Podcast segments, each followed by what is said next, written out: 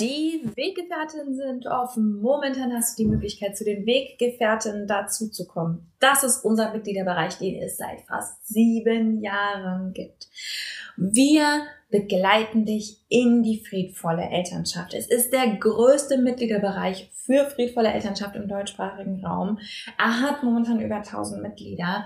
Wir begleiten dich mit jeder Woche Input, mit zwölf Monatsthemen, von denen wir wissen, dass das die Kernthemen sind, mit ExpertInnen und vor allem mit einer moderierten Community, die dich wirklich versteht, die dich wirklich unterstützt, auch wenn und weil du unperfekt bist. Wenn du Bock hast, mit dazu zu kommen, kannst du uns sieben Tage komplett kostenlos kennenlernen. Du findest uns unter derkompass.org slash Weggefährtin derkompass.org slash Weggefährtin, kannst komplett kostenlos dazukommen und dich einfach erstmal umschauen. Neben all dem, was ich gerade gesagt habe, der Community, den Monatsthemen, bekommst du auch Zugang zu psychologischer Beratung, zu Kursen, zu Workshops, zu vielem, vielem mehr, was wir für die Community veranstalten. Es lohnt sich absolut. Lern uns sieben Tage kostenlos kennen. Und keine Panik, wir sagen dir vor Ablauf der sieben Tage Bescheid, fragen dich, ob du bei uns bleiben willst. Und wenn du keinen Bock hast, dann gehst du wieder. Schließlich soll es für uns alle passen. Ich freue mich auf dich. Wir sehen uns bei den Weggefährten. Du blöde Kackmama! Und nun? Nun ist es Zeit für Schrecklich Nett der Podcast für Eltern, die keinen Bock auf Erziehung haben, aber nicht wissen, was dann. Hi. Juhu, hallo. Hi Mira.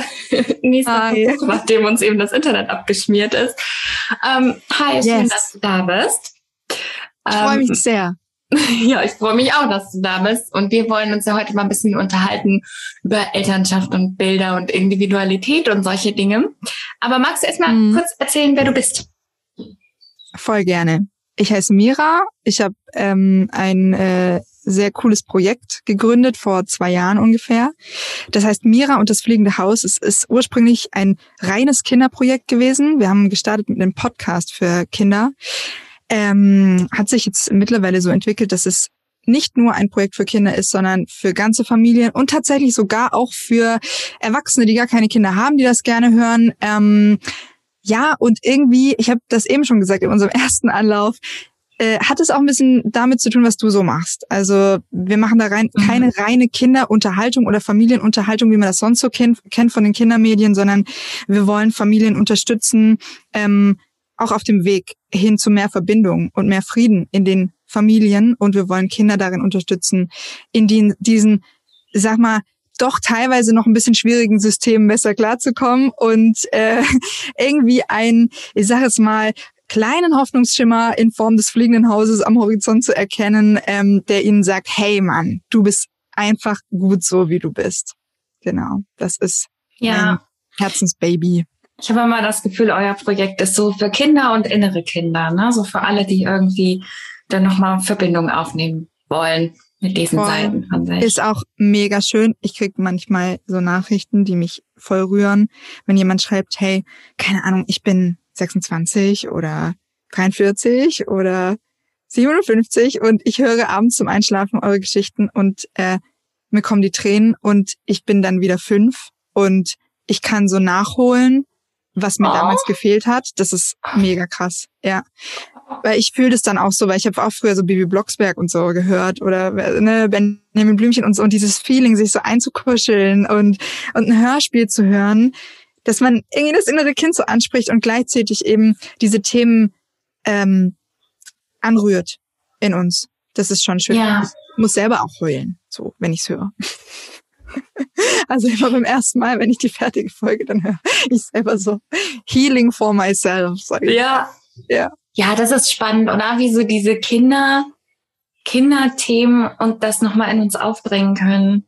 Mhm. Mir fiel gerade ein, ich habe das auch immer mal zwischendurch, dass Leute ohne Kinder oder Großeltern ähm, sich bei mir melden und sagen, boah, das hat mir irgendwie so weitergeholfen. Und ich denke dann so, okay, also ist jetzt eigentlich, also ist voll schön, ne? aber ist ja eigentlich nicht für dich irgendwie ja. gedacht.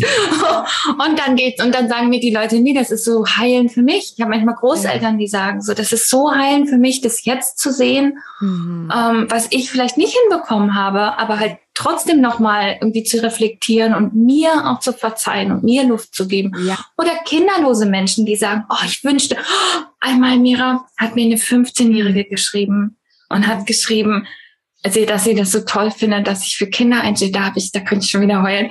Ähm, aber dieses, ne, dass diese Kinderthemen eben nicht nur diese Kinderthemen sind, sondern immer, immer mit uns zu tun haben, weil wir alle ja. irgendwann mal ein Kind waren. Exakt. Und, und auch unsere Eltern irgendwann mal ein Kind waren. Und das habe ich, ja. also ne, auch das, dass diese Empathie, also dass es manchmal auch so unfassbar viel Heilung bringen kann. Selbst wenn es Jahrzehnte später ist, diese Empathie für die inneren Kinder unserer Eltern aufzubringen. Das ist tatsächlich auch, glaube ich, auch gerade im Großelternbereich dann natürlich ähm, so wichtig, weil, ne, weißt du ja selber, wir gehen irgendwie ein paar Generationen in die Vergangenheit und wir stehen vor, äh, vor, vor flächendeckenden, krassen Traumata. So. Ja. Also das ist einfach ein Und mangelnder Information und mangelndem Wissen über diese Dinge. Das ist ja auch nicht so, dass dann da jemand stand und sagte, guck mal, das ist total traumatisch für dich, ich möchte ein bisschen Psychotherapie. Ja, das mhm. ist ja alles, das sind ja völlig andere Themen. Ja, ja so ist es. Ich habe eine Folge gemacht, ähm, äh, wie heißt sie denn? Pieps Oma heißt sie, glaube ich. Oder heißt sie so? Nee, nee, sie heißt Mäuseknigge. Also MC Pieps ist bei uns eine kleine Maus, eine mhm. rappende Maus, die tatsächlich eher so äh, ja gegen das System und Oma kommt zu Besuch, ne? Und äh, Oma ist eben äh, sehr nach Knigge unterwegs und so und ähm, ich weiß gar nicht, warum ich es erzähle, aber äh, passt irgendwie gerade dazu und ähm, und äh, Pieps, also diese kleine Rappermaus, kommt dann schon in Panik, weil Oma steht unangekündigt auf der Dachterrasse und erwartet eine Kaffeetafel. das ist stressig. Sehr stressig. Und, äh, und Pieps sucht, äh, sucht händeringend sein Hemd und alle so, hä, wir wussten gar nicht, dass du ein Hemd hast und so. Und, und dann ist aber diese Geschichte von dieser Oma, die dann durch, äh, durch die Hilfe der, der Bewohner des fliegenden Hauses irgendwie versteht, was, was bei ihr in der Kindheit los war. Und am Ende springen die zusammen aus einer Torte und so. Und die Oma hat so ein, kriegt so ein Release und, und, und versteht so, wow, okay, ey, hey, danke, Mann. Auch für, für euren Widerstand, weißt du? Danke für ja. euren Widerstand, weil es war zwar hart für mich kurz, und äh, ich musste mich hart aufregen und ich bin irgendwie mega meinen Dämonen begegnet. Äh, aber am Ende ist es äh, so geendet, dass ich auf der Dachterrasse sitze als diese Oma und weine und, und merke so, fuck, ich durfte das als Kind ja nie. Und was, was machen die, was ich jetzt nie durfte und so. Und ähm, das sind so Prozesse beispielsweise, die wir begleiten äh, oder die wir er er erzählen als Geschichten. Und dann ist das so spannend, ähm, wenn äh, wenn du die Reaktionen mitbekommst, zum einen von den Kindern, wie die darauf reagieren, also die heutigen Kinder, wie die darauf reagieren, zum anderen von den heutigen Eltern, die noch so ein bisschen im Struggle sind mit ihren Eltern wiederum, aber auch von den Großeltern und so weiter. Es ist sehr spannend, ja. Und dementsprechend kann ich das nachvollziehen, wenn bei dir auch äh, das von allen Ecken kommt und sagt, das macht eigentlich, das macht mit mit uns allen was, diese diese ja. Themen. Ja. Das das Ding ist halt, glaube ich, dass diese dass wir das sehr unterschätzen. Also das ist ja das, was ich mit Eltern eigentlich immer mache. Das, was du da gerade jetzt in dieser Geschichte mhm. beschrieben hast, ist ja ein ähm, gucken, wo der, wo der Widerstand ist. Und wenn wir aus der Perspektive, aus der wir gucken, ne, wo wir eben nicht das Kind zum Probleme erklären, sondern immer erstmal gucken, was ist denn überhaupt los? Wie kann ich das irgendwie möglichst gewaltfrei begleiten? Was brauche ich denn? Was braucht das Kind? Ja. Da muss ich immer an irgendeiner Stelle sagen, okay, was wo ist der Widerstand in mir hier gerade? Ja, ja. Und das ist genau genau das, was du da beschrieben hast. Ne? Es ist dann oft, also ich habe oft Eltern bei mir, auch, auch im Mitgliederbereich und so, das sind oft Eltern von Kindern, die sehr viel Widerstand geben. Mhm. Und ich sage mal, das sind die absolut, ich bin so froh, dass mein ältestes Kind zum Beispiel so ein Kind war. Ja. Mein drittes Kind, das hätte ich richtig brav erziehen können. Um Aha. Gottes Willen. Gott sei Dank habe ich die als drittes bekommen. Aha. Weißt du, mein ältestes Kind diesen Widerstand gegeben hat. Und dieses Danke für den Widerstand, kann ich mir mhm. was angucken, ist quasi die Geste, die da hilfreich ist. Aber natürlich auch sehr, sehr unangenehm. Weil das ja auch Sachen berührt, von denen ich zum Beispiel vielleicht gar nicht wusste, dass mhm. die Thema sind. Mhm. Oder wo ich, ähm, oder wo ich dachte, da bin ich vielleicht schon durch, das kennst du vielleicht auch, ne? wenn wir dann Eltern werden und plötzlich denken, wo kommt denn dieses Scheißthema wieder her? Das hatte ich jetzt, jetzt reicht's mal. Voll. Habe ich definitiv ab und zu mal. Ja. Ich hatte so Lust mit dir mehr über die, die Frage oder eine der Fragen zu reden, die mich so bewegen. Ich kann es gar nicht richtig formulieren. Ich glaube, dass in diesem Prozess, den wir gerade so ein bisschen angefangen haben, darüber zu reden, ne, also dieses Schauen auf das, was der Widerstand mit uns macht und schauen, was wir daraus lernen und heilen dürfen. Ähm, mhm. Dass in diesem Prozess ein ganz wichtiger Punkt ist, zu schauen, wer wir selber darin überhaupt sind. Genau. Und das klingt sehr, sehr simpel. Also, ne, da muss ich wissen, ist es nicht. Ist es aber nicht. ist es nicht. Und ich glaube, dass das speziell, also ich, ich habe hier die persönliche Theorie, dass das auch für Frauen und Mütter, also Menschen, mhm. die sozialisiert und sozial wahrgenommen werden als Frauen und Mütter, ähm, besonders schwierig ist, weil es besonders viele Bilder und Ideen, wie man zu sein hat oder wie das auszusehen hat oder was man da macht, gibt. Ähm, und du bist ja jemand, als jemand unterwegs und ich bemühe mich ja auch drum, wir versuchen ja immer so möglichst irgendwie nah an dem zu sein, wer wir sind. Ich weiß nicht, die Philosophin ja. in mir sagt, wahrscheinlich wissen wir nicht, wer wir sind, aber so, weißt du, so möglichst irgendwie zu gucken, ja. äh, uns, uns irgendwie mal die Hand zu schütteln ab und zu. Mhm. Und ähm, das versuchen wir auch nach außen zu tragen. Und da wollte ich ein bisschen drüber reden, weil ich glaube, es ist was völlig Übersehenes ich kann ja dieses auf mich gucken, was das mit mir macht, was ich für eine Geschichte habe, was ich für Gefühle habe. Das kann ich ja nur, wenn ich überhaupt weiß, wo ich da drin bin. Ja. Ähm, was, was war oder ist denn da der Prozess für dich?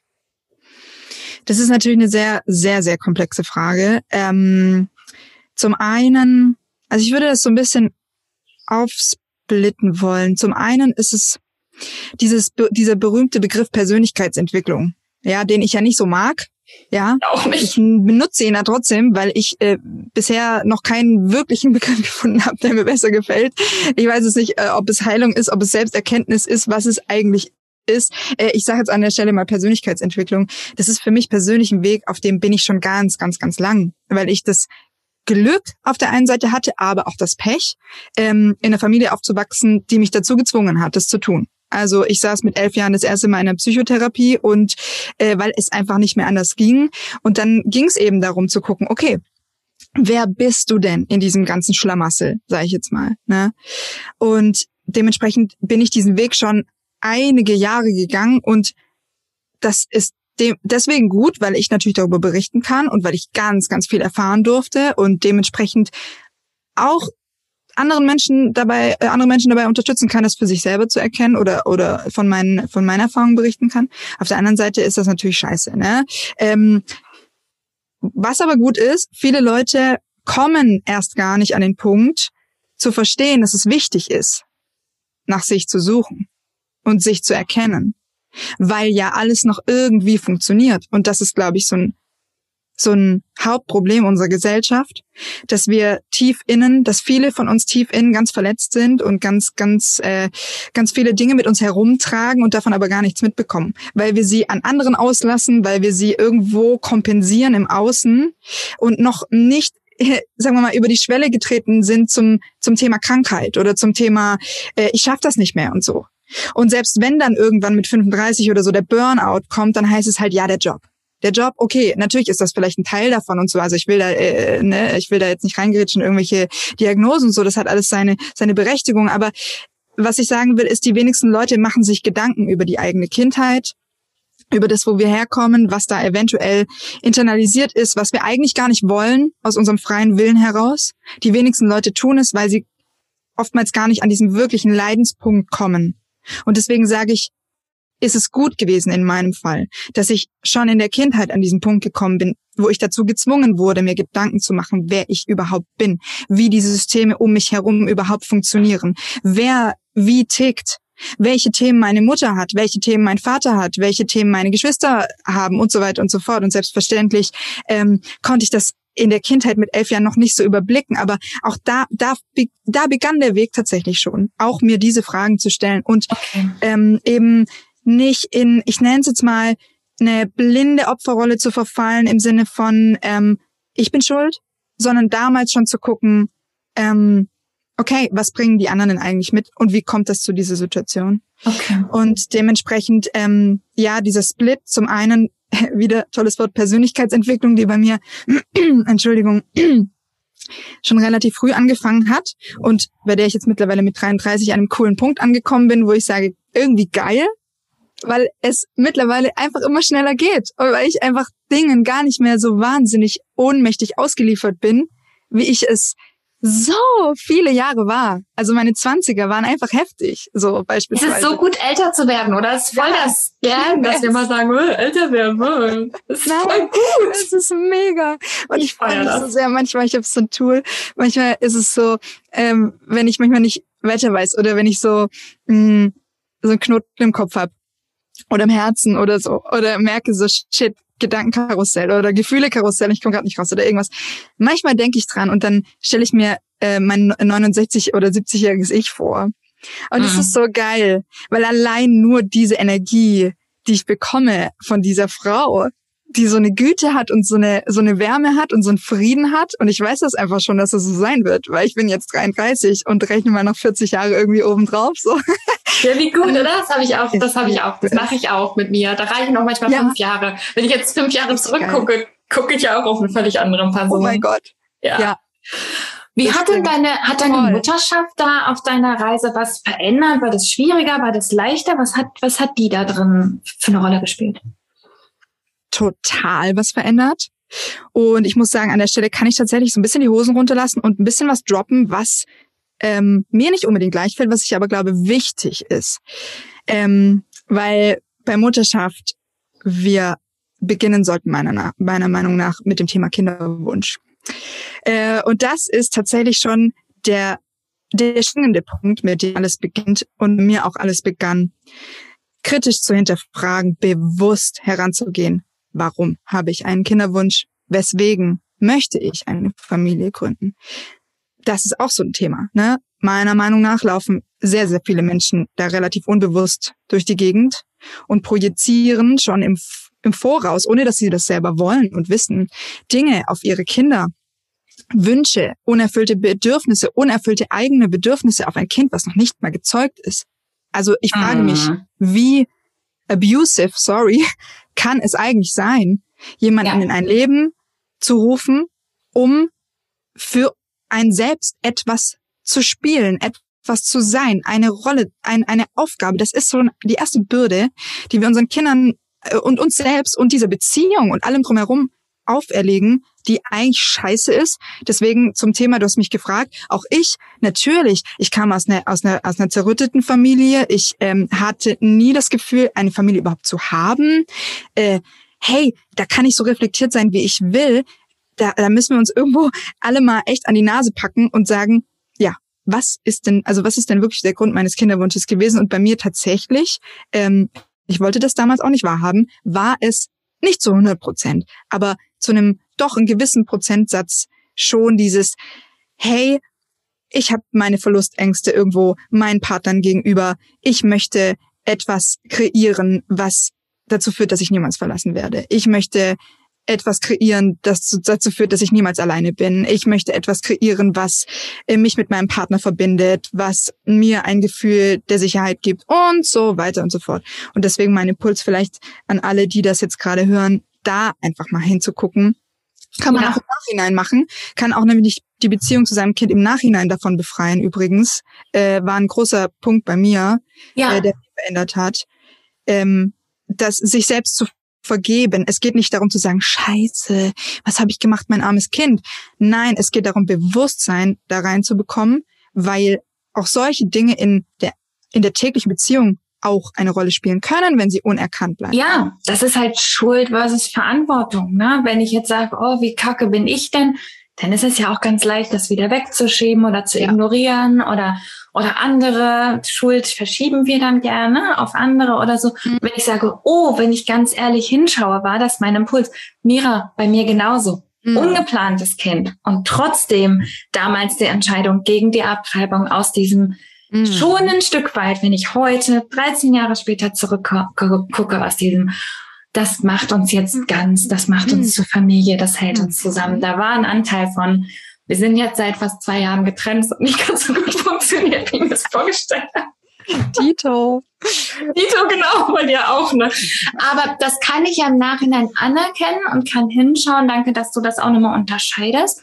Mhm. Das ist auch bei so Diskussionen wie Regretting Motherhood oder so. Ja. Ich kann ja einen Impuls haben und ich kann ein Gefühl haben und es ist völlig in Ordnung. Und es ist völlig in Ordnung, solange ich die Verantwortung dafür habe.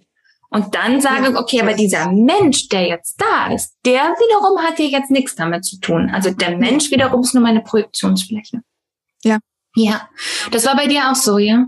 Ja, das war bei mir auch so. Und äh, das hat doch ein bisschen gedauert, bis ich das mir auch so eingestehen konnte. Mhm. Es ist auch okay, sich da äh, auch tatsächlich Zeit zu geben, denke ich. Ähm, ja, und das, weil du vorhin gefragt hast, ähm, was, oder was war nochmal die Frage? Wie bin ich überhaupt drauf gekommen? Ähm, richtig gut. Wir drehen hier Schleifen, aber bisher, glaube ich, funktioniert es ganz gut. welche, welche Rolle Mutterschaft da für dich ah, ja, in dieser genau. Persönlichkeitsentwicklung? Ich hab's gesagt. Ja, ja. Äh, ge, ge. Hast du ein besseres Wort am Start? Frage ich dich. Ich mag dies, ich mag Persönlichkeitsentwicklung nicht. Für mich ist das Enterziehung, ist auch ein Scheißwort, aber es ist im Grunde das Loswerden. Entwick Persönlichkeitsentwicklung ist, als würden wir irgendwie weiß ich nicht, aus einem Tonklumpen was machen, aber für mich ist es eigentlich, als würden wir so Schalen von uns abwerfen, zurück zu dem, oh, wir schon lange waren. Yeah. Wir kommen auf die Welt und wissen, wer wir sind, was wir brauchen, was wir fühlen. Wir sind ja voll super da drin, deswegen habe ich auch so einen Brass mit Erziehung, ja, weil, weil das ist dann halt diese Hast recht. Ja, ja, voll. Ich, sehe es genauso. Vielleicht fällt, fällt mir noch ein geiles Wort ein. Ich werde, ich werde dir Bescheid geben. Enterziehung ist auch scheiße, ne? Ja, weil es auch so, also, es ist für mich falsch, also es ist die Bewegung nach innen quasi, nicht nach, ja, ja. nach vorne. Okay, aber welche Rolle Mutterschaft ja. darin gespielt hat, das war die Frage. Genau, und da fing es eben an mit diesem Thema Kinderwunsch, ne? Ähm, da hat das natürlich schon eine, äh, schon mal eine Rolle äh, gespielt. Und dann ging es weiter. Schwangerschaft äh, macht natürlich sehr oder hat sehr viel mit mir gemacht. Thema Geburt hat sehr, sehr viel mit mir gemacht. Äh, sehr viele Ängste, die äh, äh heraufkamen, von denen ich überhaupt nichts wusste. Ähm, Thema Urvertrauen, ja, Mangel, mein mangelndes Urvertrauen. äh, mein natürlich dann, als das Kind da war, äh, same dann äh, ging's los mit Schreien. Scheiße, fuck, oh mein Gott, ich wusste nicht, dass Schreien mich triggert. Oh, oh, oh, fuck, fuck, fuck, ich wurde als Kind schreien gelassen. Scheiße, was mache ich jetzt? Ja, äh, äh so hin zum Thema. Ähm, hast den Kinderwunsch und denkst du so, dann wird alles rosa-rot. Zumindest irgendwo stellst du das so vor und die, die pure Liebe und Family und dann stehst du da mit dem Kind auf dem Arm und denkst dir so, fuck, das zieht mir hier irgendwie die Schuhe aus. So, in manchen ja. Momenten. Selbstverständlich gab es auch die schönen Momente und die harmonischen und die tollen, dafür brauchen wir aber heute nicht reden, weil die Welt ist voll mit Happy Mother Pictures, die uns eben genau dieses Bild vermitteln, wie es zu sein hat. Und so war es teilweise, äh, aber teilweise war es eben auch sehr schwer und ja, so kommen die, die Themen dann eben hoch und dann darfst du dich Stück für Stück zurückerinnern und darfst dich Stück für Stück ähm, irgendwie auf diese Heilungsreise ähm, machen und dir selbst begegnen und deinen inneren Kindern begegnen mit jedem einzelnen Entwicklungsschritt, die dein Kind macht äh, und dich damit daran erinnert, wo du damals standest, wie damals mit dir umgegangen wurde und das ist natürlich eben dieses Bewusstmachen. Also ja. wenn ich merke, etwas emotional regt sich in mir ähm, in Momenten, in denen mir mein Kind etwas zeigt, dann ist es mein Job, nicht beim Kind zu gucken, sondern bei mir. Was ist meine Geschichte damit? Ne? Was, was, was triggert, was, was triggert es in mir und was kann ich da tun? Und brauche ich da vielleicht Unterstützung? Weil es ist tatsächlich ähm, nicht einfach. Nee. Ja. Und du hast es gerade im Nebensatz gesagt, aber das hat zumindest auf meiner Reise eine Riesenrolle gespielt. Mhm. Diese Bilder, diese Ideen, wie das zu sein hat und was, wie, wie Mensch zu sein hat, wenn Mensch jetzt plötzlich in die Kategorie Mutter passt. Ja, ja. Ähm, was das alles bedeutet. Diese Bilder können ja noch als Stress oben drauf kommen. Ich habe vielleicht eh schon das Thema von meiner eigenen, ne, meine eigene Vergangenheit. Manche von mhm. uns haben quasi nichts, auf das sie zurückgreifen können. Das ja. klingt bei dir so ein bisschen, ja. ne? als wäre da einfach quasi ja. nichts, wo du dann sagen kannst, oh, das mache ich instinktiv, so wie meine Eltern, weil die haben da irgendwie sich ganz liebevoll verhalten. Das Glück haben manche und manche halt nicht. Ja? Und dann obendrauf als zusätzlicher Stressfaktor kommen noch diese Bilder. Das hat, war für mich ein Riesenweg ja. von dieser Idee, wie ich zu sein habe, als Mutter wegzukommen, weil ich gemerkt habe, dass ein ganz krasser Stressor wegfällt, wenn ich damit aufhöre. Ja. Weil dann kann ich mich mit meinem Scheiß beschäftigen. Wenn ich aber mit diesen Mutterbildern beschäftigt bin, dann bin ich damit beschäftigt, wie andere mich sehen und ja. was andere über mich denken. Ja, ja. Oder wie ich denke, dass man sein sollte, was sowieso nicht so wahnsinnig hilfreich ist. Weil ich in vielerlei Hinsicht diesem Mutterbild halt nicht entspreche, von Natur mhm. aus. In vielerlei Hinsicht passte ich da einfach nicht rein, egal wie doll ich versucht habe, mich reinzuquetschen. Ich bin nicht der Typ säuselige Biomama, die gerne backt. Mhm. Das war meine Idee. Und ich entschuldige mich an dieser Stelle für an alle säuseligen Biomamas. Seid wer ihr seid. Yay, go for it. Backt. Aber in meinem Kopf hat eine Mutter so zu sein. Ja. Und ich backe tatsächlich ab und zu mal ganz gerne. Ja. Und alles andere kannst du vergessen. Ich wollte arbeiten, ich wollte fluchen, ich wollte, äh, weiß ich nicht, laut Musik hören. Ich habe am Anfang kannst es fassen, Mira. Ich habe am Anfang mit meinen kleinen Kindern nicht laut Musik gehört, weil mm. ich dachte, das ist irgendwie schlecht für die Kinder. What? Was ist denn los ja, mit mir? Ja, Richtig und jetzt höre ich irgendwie laut meine Elektromucke in der Küche ja. und rocke vor mich hin. Voll. Ähm, weil das ich Darum geht's. die leben halt mit mir zusammen.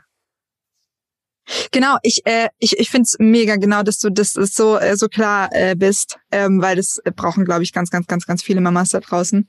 Äh, ja. und auch Papas übrigens, ähm, die äh, ein mini kleiner Zusatz tatsächlich zu dem, was du eben sagtest, das fand ich gerade sehr sehr spannend. Zum Thema zurückgreifen auf das, was wir erlebt haben in der Kindheit. Also weil du sagtest, instinktiv haben manche Leute das Glück, zurückgreifen zu können. Das finde ich ein sehr spannendes Thema, weil auch in meiner Kindheit war nicht alles scheiße. So. Und ich glaube, dass es kaum Kindheiten gibt, in denen wirklich alles komplett scheiße war. Also bei mir war es halt einfach massiv ambivalent. So. Ähm, und das ist äh, nur so ein Impuls, falls jetzt äh, jemand da draußen sagt, ja, hey, irgendwie, meine Mama war ja schon auch liebevoll mir gegenüber. Und mhm. gleichzeitig gab es eben die harte Kante oder was auch immer. Ne? Und ich muss sagen, für mich war das lange ein Thema zu unterscheiden. Zu unterscheiden, worauf kann ich denn zurückgreifen und worauf mhm. nicht.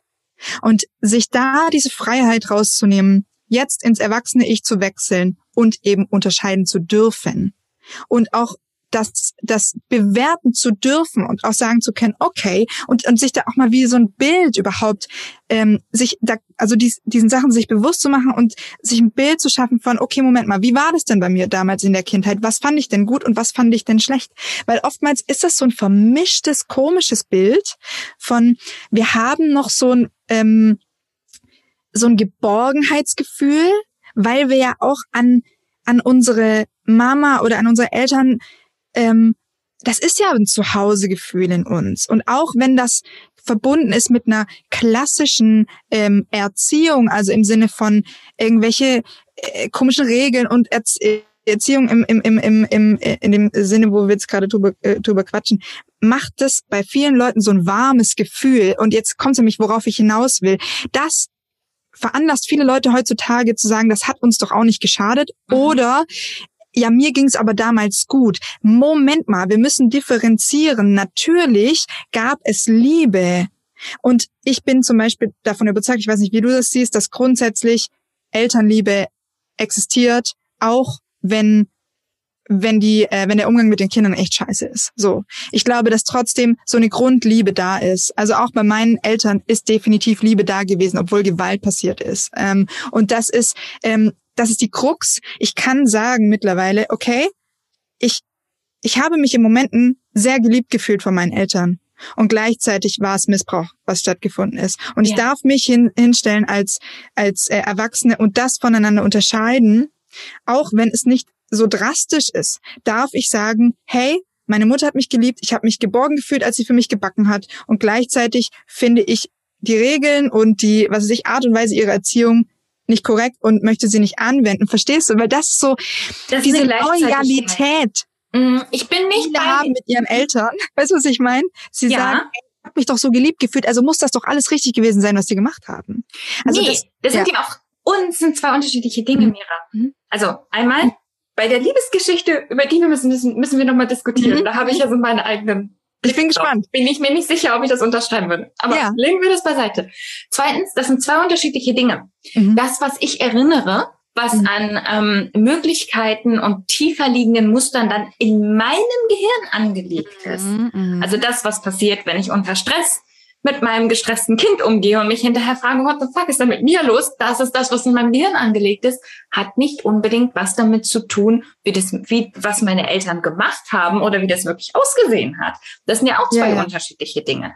Exakt. Und meine Strukturen in meinem Gehirn sind meine und nicht mhm. automatisch eine Kritik an anderen Leuten, sondern das ist einfach das, was bei mir angekommen ist. Das heißt nicht, dass also das heißt erstmal gar nichts. Das heißt nur, ich muss mir meine Gehirnstrukturen angucken und mhm. wie reagiere ich denn unter Stress? Wie reagiere ich denn, wenn mein Gehirn auf Notfallmodus umschaltet? Das mhm. ist das, was einfach die Realität ist. Das ist keine, kein Vorwurf oder keine Schuld an irgendjemanden erstmal. Ja, das ist ja. einfach nur die Realität.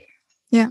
Wenn ich unter Stress und unter Wut mein Kind schlagen möchte, dann ist die Wahrscheinlichkeit sehr, sehr groß, dass ich das selbst erlebt habe, weil das mhm. Gehirn einfach dann an, auf die tiefsten Muster zurückgreift aus Energiespargründen. Also ist ein bisschen auch so ein pragmatisches Problem, was ja. ich einfach habe. Das heißt, und dann kommt die zweite Seite davon. Und die zweite Seite davon ist, oh, ich bin geschlagen worden. Mhm. Und das kann gleichzeitig, was ich bin noch nicht mal, ich würde es noch nicht mal differenzieren nennen, was du sagst, Mira. Ich glaube, ich würde es Gleichzeitigkeit nennen. Mhm, mh, mh, mh, kann ja gleichzeitig eine Person lieben und sehen, dass sie ihr Bestes tut und sagen, und das hat mir wehgetan. Mhm. Und es war nicht in Ordnung. Mhm. Ich kann sehen, dass jemand ähm, sie, ne, also wunderschöne Kuchen gebacken hat und, und, und wunderbare Erinnerungen an die Samstagnachmittage in der Küche haben und an den Duft äh, und an den Teig, den ich naschen durfte. Und das darf gleichzeitig existieren mit und ich habe, ich bin zum Beispiel geschlagen worden und das war mhm. nicht in Ordnung. Mhm. Und das eine war wunderschön, das andere war nicht in Ordnung. Fancy Begriff dafür wäre Ambiguitätstoleranz. Ja. Das auszuhalten, diese Gleichzeitigkeit. Das ist ein sehr, sehr wichtiger Punkt. Das stimmt. Ich habe das Gefühl, dieses Nachreifen als Eltern, weißt du, wenn wir so, also um auf den Anfang mhm. äh, der Sache zurückzukommen, mhm. wenn wir so unsere inneren Kinder wieder so mitnehmen, ist ein Stück ja. weit dieses Ausreifen von Gleichzeitigkeit aushalten. Ja. Also auch, auch in uns, mhm. ne? auch gleichzeitig auszuhalten, dass wir unser Kind gerade auf den Mond wünschen und dass wir unser Kind lieb haben und die Verantwortung mhm. für das Kind haben und trotzdem jetzt eine Lösung finden müssen. Ja, ja. Total. Magst du mhm. mir, äh, wobei, äh, du kannst äh, überlegen, ob du mir diese, äh, die, deine Theorie zur, zur Elternliebe kurz vor den Latz knallen willst, weil ich finde es tatsächlich sehr interessant. Ich weiß aber nicht, ob es den Rahmen sprengt. Ich möchte hier nicht deinen Podcast kaputt machen. Auch komm, also es ist ja nicht so, dass wir jetzt hier eine Struktur hätten oder so. Voll gerne. Mhm. Aber ich warne dich. Ich mhm. habe ein Buch angefangen, das Abgesang an die Liebe Okay. Kurz gesagt, ich versuch's. Ja. Ich glaube, dass wir Liebe massiv missverstehen und zwischen einem Gefühl und einem Bedürfnis durcheinander bringen. Yes. Ich glaube, Liebe ist ein Bedürfnis und kein Gefühl. Mhm. Das heißt, ähm, das ist sehr, sehr wichtig für Eltern zu wissen, weil ich habe ja nicht immer warme, kuschelige Gefühle, wenn ich mein Kind angucke. Mhm. Und wenn ich Liebe als Gefühl definieren würde, dann würde ich ja sagen, ich liebe mein Kind nur, wenn ich es angucke und denke, oh, du bist toll. Weißt du, wenn das Kind schläft abends ja. und das Chaos aufgeräumt ist und das dann so süß in seinem Bett liegt und man so denkt, oh Gott, ich bin so froh, dass ich, dann würde ich es ja nur da lieben. Und ja. nicht lieben, wenn es die Sache runtergeschmissen hat oder mich beißt oder mir auf den Sack geht. Mhm. Das heißt, meine Liebe wäre sehr, sehr bedingungsvoll, weil mhm. Gefühle sind alle da, sind alle in Ordnung, wir dürfen die alle haben. Und ein paar davon sind warm und kuschelig. Mhm. Nur wenn wir das mit dem Bedürfnis Liebe durcheinander bringen, dann wird es ganz, ganz schwierig. Ja, ja. Wenn wir sagen, Liebe ist ein Bedürfnis, dann müssen wir darauf schauen, wird das erfüllt? Das mhm. heißt, die Frage ist nicht mehr, wie jemand etwas meint, sondern nur noch, wie etwas ankommt. Mhm. Das heißt, wenn du sagst, ich glaube, dass alle Eltern ihre Kinder lieben, erstens möchte ich an dieser Stelle, weil ich weiß, dass das gegebenenfalls Leute hören, die zum mhm. Beispiel Eltern haben, die ähm, psychopathische Züge oder soziopathische Züge zeigen. Das heißt, da gibt es diese warmen Gefühle nicht, nie. Mhm. Und das ist wichtig zu wissen, dass ja. das auch vorkommt und dass das für diese Menschen, glaube ich, ist wichtig zu hören, dass man dann sagt, ah, die haben dich bestimmt geliebt, wenn es sich nie so angefühlt hat. Ja, ja, ja. Und auf der anderen Seite ist das relativ egal. Mhm. Es ist relativ egal, ob ich als Eltern jetzt gerade denke, oh, ich finde dich super toll. Mhm. Wie viel Gewalt geschieht an Kindern im Zeichen der Liebe? Mhm. Wie oft wird gesagt, das tue ich nur, weil ich dich liebe.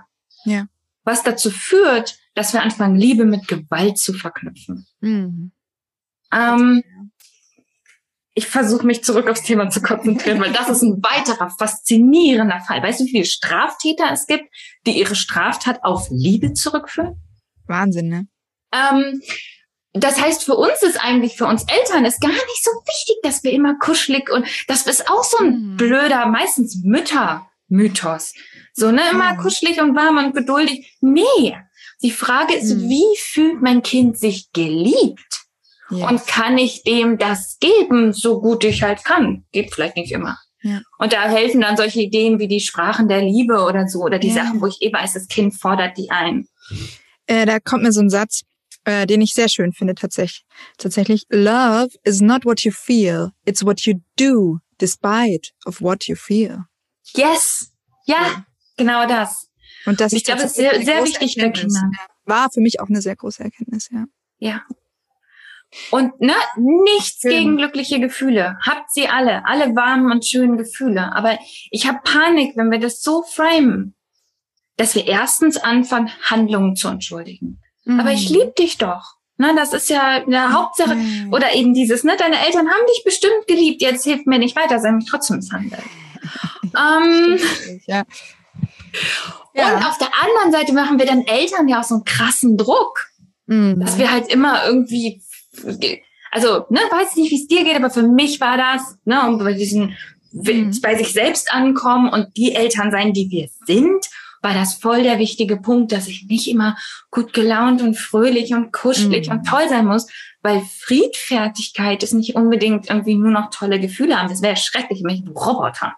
Tatsächlich, ja. Und es führt paradoxerweise zu mehr Gewalt. Mhm. Weil ich bestimmte Teile von mir nicht mehr ausdrücke. Ja. Ja, ja, genau. Und äh, da an der Stelle nochmal anzuknüpfen, wie du vorher so schön äh, erzählt hast, wie du zu dir als Mutter gefunden hast oder wie du, wie du, äh, sagen wir mal, ähm, dich dann getraut hast, irgendwann äh, laut Elektromucke in der in der Küche abzufeiern und so. Ähm, ja, äh, bei mir äh, selbst Ding. Ähm, mein mein Verhältnis zu meinem Kind hat sich unsere Verbindung und auch, auch, auch alles äh, in, innerhalb der Familie hat sich so wahnsinnig verbessert, als ich eben genau das auch getan habe und angefangen ja. habe, mir selbst ähm, das zu erlauben, eben ich zu sein. Und ähm, ich sag manchmal so scherzhaft in, in, in Gesprächen ähm, mit meinem Partner oder anderen so, hey, eigentlich bin ich mh, hm, deswegen scherzhaft, eigentlich bin ich nicht die geborene Mutter, weil ich eben überhaupt nicht diesen Bildern entspreche, die in meinem Kopf waren. So, ähm, gar nicht. Ich brauche beispielsweise ganz viel Raum für mich. Ich brauche das. Ich bin ganz, ganz schnell unausgeglichen. Mir ist ganz, ganz schnell zu viel, zu laut, zu nah. Ne, das ist einfach, das ist bei mir so. Und dementsprechend, und es hat sich so verbessert, als ich angefangen habe, mir zu erlauben, das auszudrücken, mir zu erlauben, Strategien zu finden, wie ich wie ich auch ne, in dieser Situation ja. klarkommen kann, wie ich Lösungen finden kann, dass mein Kind trotz, sich trotzdem geliebt fühlt, wie du sagst, ne, und trotzdem das bekommt, was es braucht. Aber vielleicht kann es das auch nicht die ganze Zeit von mir bekommen, weil ich eben so bin, wie ich bin. Ne? Und ich würde bei mir beispielsweise, ich könnte never ever, never ever, ever, ever, ever mit meinem Kind I don't know, ähm, oder mit meinen Kindern ähm, 24-7 aufeinander hängen. Und gleichzeitig sind wir Kita-frei. ist natürlich so ein bisschen eine, eine heftige Combination. Das ist bei uns exakt genauso. Meine Kinder sind ja Freilerner und ich bin sehr gerne allein. Und das ist so eine Sache, die habe ich mir so lang nicht, also das habe ich versucht von mir selbst zu verstecken. Ich habe innerlich war da wirklich so ein, so ein Judgment so, hä, weißt du so genau, du liebst doch dein Kind gar nicht. Weißt du, dieser innere Kritiker, du, du was ist das, was bist du für eine Mutter? Ja, wenn du wenn du ständig in Anführungsstrichen genervt bist. Aber es lag einfach daran, dass ich dass ich mir nicht erlaubt habe, die zu sein, die ich bin. Und mittlerweile kann ich hinstellen und sagen, hey, okay, ich weiß ganz genau, wie ich ticke, ich weiß ganz genau, wie ich äh, dings, ich kann mich darum kümmern, die Verantwortung dafür übernehmen, dass es meinem Kind gut geht. Ja, ähm, dass mein Kind eine tolle Zeit hat, dass sich mein Kind geborgen fühlt, dass sich mein Kind sicher fühlt bei den Menschen, mit denen es, mit denen es zusammen ist und ich auch noch genug Zeit mit meinem Kind verbringe. Aber ich darf das sagen und ich bin nicht automatisch eine schlechte Mutter oder keine Mutter, nur weil ich voll ja happy bin, wenn ich wenn er nicht ständig an mir rumgegrabbelt wird 24/7. So. Und das ist ja auch so, dass das wiederum dann wahrscheinlich dazu führt, dass du jetzt auch geduldiger und freundlicher so bist und wenn die Zeit, die du mit ihm verbringst, total gerne verbringst. Und ja. das ist ja das Paradox daran. Dieses gute Mutterbild führt dann dazu, dass wir dem dann nachrennen und wir so, oh, muss, muss, muss, muss. Äh, mhm. das ist das, was ich sein muss, was eine krasse Selbstabwertung ist, was krass gemein ist, was uns zusätzlich belastet, ähm, was außerdem nicht erreichbar ist für uns, ne? weil das vielleicht wie bei dir ein Bild ist, was halt nicht du bist. Das heißt, du musst dich unendlich verbiegen. Und das wiederum führt zu mehr Gewalt, das führt zu weniger friedvollen Eltern, das führt zu mehr Stress.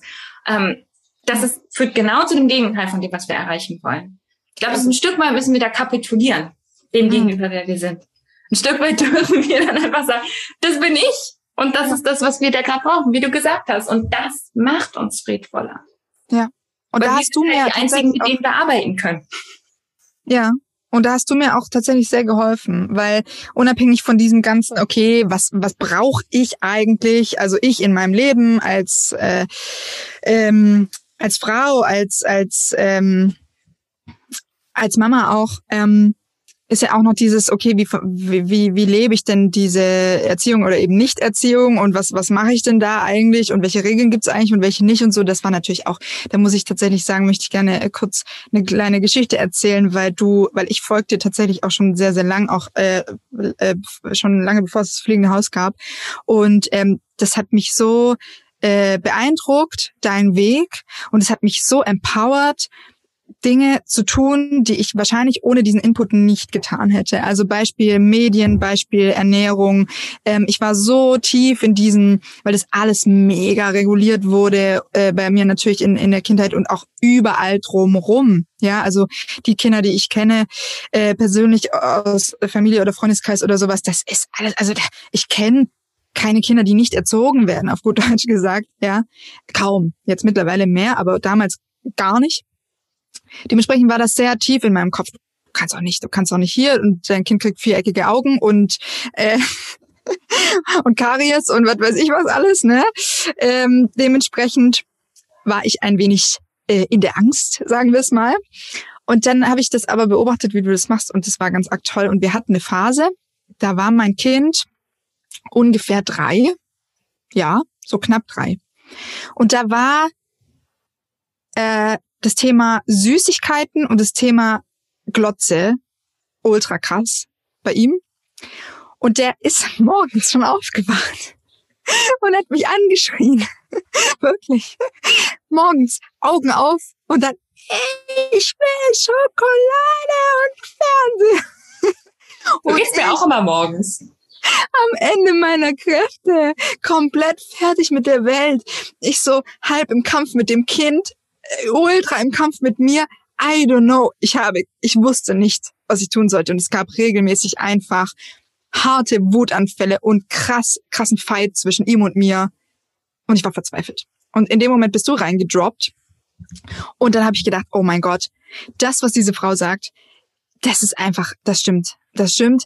Hey, jetzt probier das doch einfach mal. Und dann habe ich all meinen Mut zusammengenommen und habe gesagt, okay, ich höre jetzt einfach auf zu regulieren. Und das war für mich das Schwierigste, weil ich saß echt diesen ersten Tag. Ich habe gesagt, okay, weißt du was? Ähm, mach das. Ich bin bei dir. Wir checken das jetzt zusammen aus und wir gucken mal, wie sich das anfühlt. Ne? Also ich habe ihn jetzt nicht, bis nicht Wut in Brand rausgerannt und habe ihn jetzt irgendwie den ganzen Tag allein vor der Glotze sitzen lassen oder sowas. Aber ne, wir sind, haben das einfach, ich habe das freigegeben. Und alle um mich herum waren völlig baff von dieser Entscheidung, konnten es natürlich überhaupt nicht nachvollziehen, nicht egal. So, und dann weiß ich noch, die ersten zwei Tage war es richtig heftig. Der hat sich ultra viel Schoki reingezogen und saß tatsächlich ultra lang einfach vor der Glotze.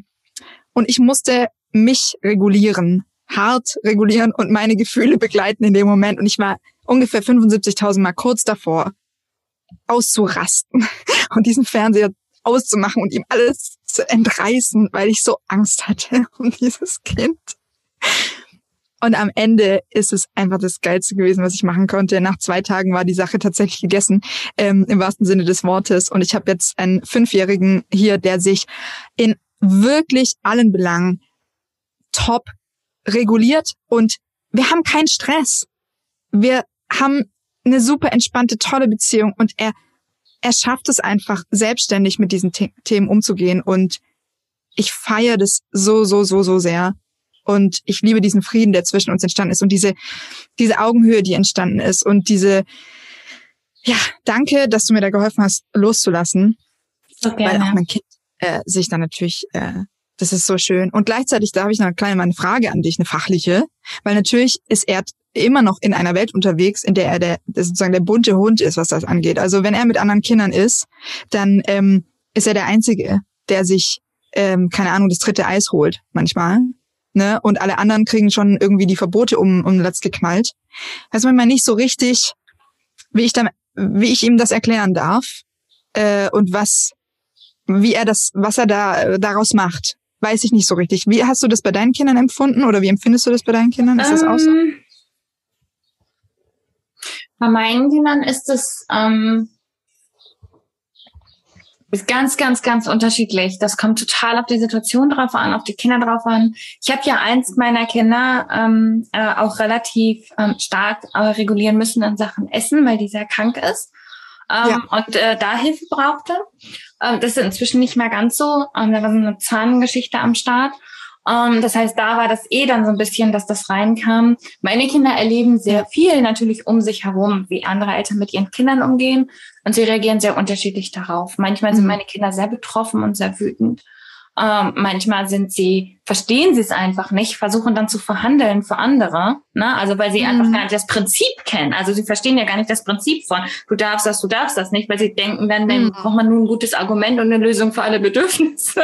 Und dann findet man schon einen Weg. Und dann sind sie so, hä, was ist denn da los? Ähm, genau. Ähm, also diese äh, genau, Erklärst du also, dann oder wie tief gehst du dann ins Thema rein? Ich beantworte, das ist aber so eine alte Freilernerregel, ich beantworte einfach die, die Fragen, die da sind. Also wenn mein Kind sagt, warum verbieten das die Eltern, dann sage ich, ich weiß es nicht genau. Oder ich habe mitbekommen, warum die Eltern das verbieten und sage, ja, die glauben, das weiß ich nicht, dass das Kind dann krank wird oder die glauben, das ist nicht so gut oder mhm. die weiß ich nicht, was auch immer die Gründe sind, versucht das zu beantworten. Wenn meine Kinder sich aufregen, dann begleite ich sie darin, dass sie sich aufregen und wenn sie das blöd finden, dann begleite ich sie darin, dass sie das blöd finden. Und wenn sie das egal finden, dann begleite ich sie darin, dass sie das egal finden. Okay. Mein Job ist meines Erachtens nicht, die Welt an meine Kinder anzupassen, sondern sie dann darin zu begleiten, ja. dass die Welt so aussieht. Und ähm, sie reagieren da sehr, sehr unterschiedlich drauf. Genau. Mhm. Danke für deine Geschichte. Mir ist ein Disclaimer sehr, sehr wichtig. Ja. Bitte mach das nicht so wie mir. So geil. Bitte macht das auf keinen Fall, dass sie von einem Tag auf den nächsten Regulation aufgeht. Ey, bei mir hat's funktioniert. Ja, ist äh, war für euch, also klar, das war jetzt ein Scherz. Klar könnt ihr das auch so machen, aber das ist halt Hardcore, ne? Das, das gibt dann diesen Backfire-Effekt, weil das Kind yes. hat kein Vertrauen in euch. Ja, das hat ja, ihr habt ja vorher mal weggenommen. Klar hat das kein Vertrauen. Dann wird es das Bingen, weil ihr die, das Thema krass überhöht habt. Und ähm, das muss nicht zwei Tage sein. Das kann drei Monate lang so gehen. Und dann müssen, mhm. also ne, das, das in dem Fall ja, das hätte wahrscheinlich gut, je nachdem, was das für ein Kind ist, für eine das genau, das hat nämlich da außenrum sind. Ähm, freut mich total, dass das für euch so gut ging und mhm. danke, dass du das nochmal gesagt hast, was das mit eurer Beziehung macht, weil darum geht's ja. Mhm. Geht mir ja nicht um die Süßigkeit und die Bildschirmmedien. Macht ja. damit, was ihr wollt. Ja, es geht ja. ja um die Beziehung am Ende. Ja, voll. Danke. Danke, dass du da warst. Ich danke, danke dir.